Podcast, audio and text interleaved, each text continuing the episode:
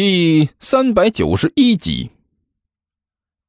哦，王旭这才恍然大悟的点了点头。师傅，原来你是这个意思呀？不然我能是哪个意思？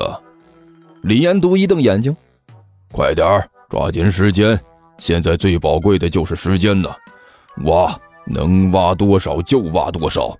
现在趁着他们不在，我们放心大胆的挖。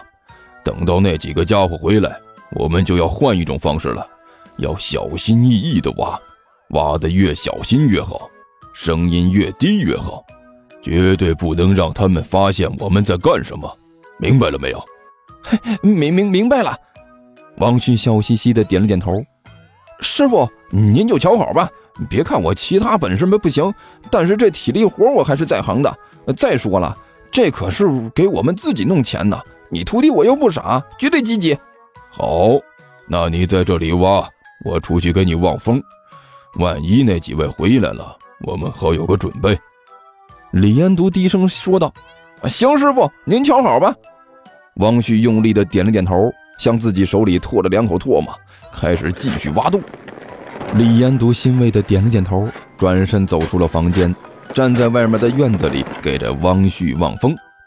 与此同时，甘球几个人迅速的向着自己的房子逼近，眼看就要到地方了，突然之间，万晨停了下来。不但他停下来了，而且他还一伸手把其他人拦了下来。别动啊！万晨低声说道：“怎么了？”甘球奇怪的问了一句。院子里那边有人守着。万晨继续低声说道，一双眼睛炯炯的盯着不远处的院子。是那个胖子，就是那个李烟毒，他守在院子门口。是他。甘球表情古怪，努力向着自己家院子的方向看过去。果然呢，在院子口那儿有个胖乎乎的人影，正蹲在那儿鬼鬼祟祟的四处张望。哎呀，还真是啊！甘球低呼了一声，随即奇怪的嘟囔了一句：“奇怪了，我怎么能看到那个胖子了？这距离我那院子足足有好几百米呢，而且还是晚上。很正常，你已经暗黑生物化了吗？”一边的尼才撇着嘴说道：“你和我签订了契约，因为我的灵魂比你的灵魂更加的强势，所以你就会慢慢的拥有一些暗黑生物的特殊能力。”比如说之前的精神系特殊能力，还有超强的自愈和生存能力，以及现在的夜视能力，都是暗黑生物独有的。由于你的级别比一般的暗黑生物要高级的多，所以这些特殊能力你也要比其他的暗黑生物厉害。你可以尽情的感谢我了，胖子，就是沾了我的光，你才能从一个默默无闻的地球人。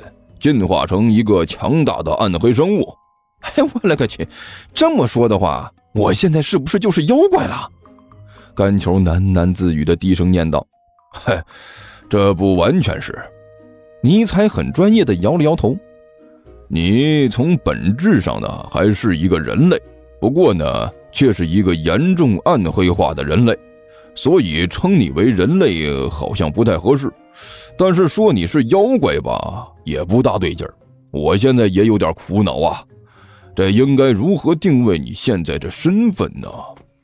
大王，一边的刘阿八凑了过来，既不是人类，也不是暗黑生物，既不是人，又不是妖，甘求大人现在应该是属于人妖吧？人妖？哎哎，对，就是这个，人妖。没错，没错，嘿，就是人妖。嘿，我果然是个天才，竟然在不经意间创造了一个全新的种族。我现在就弄死你，信不信？甘球死死地瞪着尼才和刘阿八两个，好半天才从牙缝里挤出一句话来：“呃呃，胖子，你看起来好像有点不太满意的样子。”废话，我能满意吗？甘球比比划划地说道。你见过像我这么英俊潇洒、从容不迫的人妖吗？我以前一直以为杜涵的眼神不咋地，现在看来，你这个眼神也是够呛啊！干胖子，我这是一种赞美。你等着，等我把你送到泰国去，也让别人赞美你一下。”甘球磨着牙说道。“别说了。”一边的万晨没好气的说道。“这都什么时候了，还在这里没完没了的吵架？甘巧，现在怎么办？那家伙躲在那里，肯定啊是放风外加盯梢的。我们就这么过去，绝对是要打草惊蛇的。”我知道啊。甘球满不在乎的一摆手。要不让我先过去？万晨狞笑了一声，举起手来，做了个手起刀落的姿势。你放心，我保证动作干净利索，让他一点都察觉不到。哎你放过我吧，我的姐姐，您是我的亲姐。甘球顿时都要哭出来了。我不过就是想弄点生活费，你也犯不上让我来个白刀子进去红刀子出来呀！这事儿您这这您这个解决办法实在是太暴力了，咱这是文明社会啊，这个法治国家，动不动就杀人灭口，这个样子很凶残的。啊，我的办法没用。万晨双手抱在肩膀，没好气的说道：“那你说你有什么办法？”谁说我没办法？甘球洋洋得意的说道：“这么说，你真的有办法？”万晨好奇的问道：“办法？嘿嘿嘿嘿，当然有。什么？”万晨一愣，问道：“你们跟我来，过去你们就知道我的办法是什么了。”甘球满不在乎的摆了摆手，然后大摇大摆的带着万晨几个人向着他家的方向走了过去。看到他这个德行，万晨一头雾水，以为他真的有什么好办法，只好是跟在他后面一起向前。甘球丝毫都没有躲开李彦独的意思，就这么带着队伍一路向前前进啊，向前向前向前啊！很快呢，蹲在那里望风的李彦独就发现了甘球几个人啊，这家伙十分的警觉，立刻从地上站了起来，想要溜回屋去。但是甘球完全不给他这个机会呀，对着李彦都一招手，大声说道：“哟，哎呦，嘿，李哥，哎，你这是在这里凉快着呢？”啊啊啊啊啊！李彦都眼看着走不了了，不得不干笑了一声，点了点头：“呃，是，这在这里凉快凉快。你这山上它就是好，通风啊，这这里里的空气。”真的是别提有多好了，好啊，好啊，呃，舒服，呃，简直是舒服死了！李彦都说着说着，突然大吼了一声：“哎呦我去！”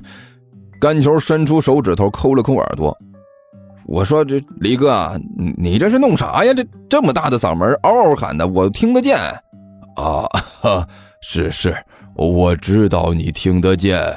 我这不是怕别人听不见吗？李延都干笑着说道：“刚才那一嗓子，就是想给正在屋里忙活着的徒弟啊通风报信。”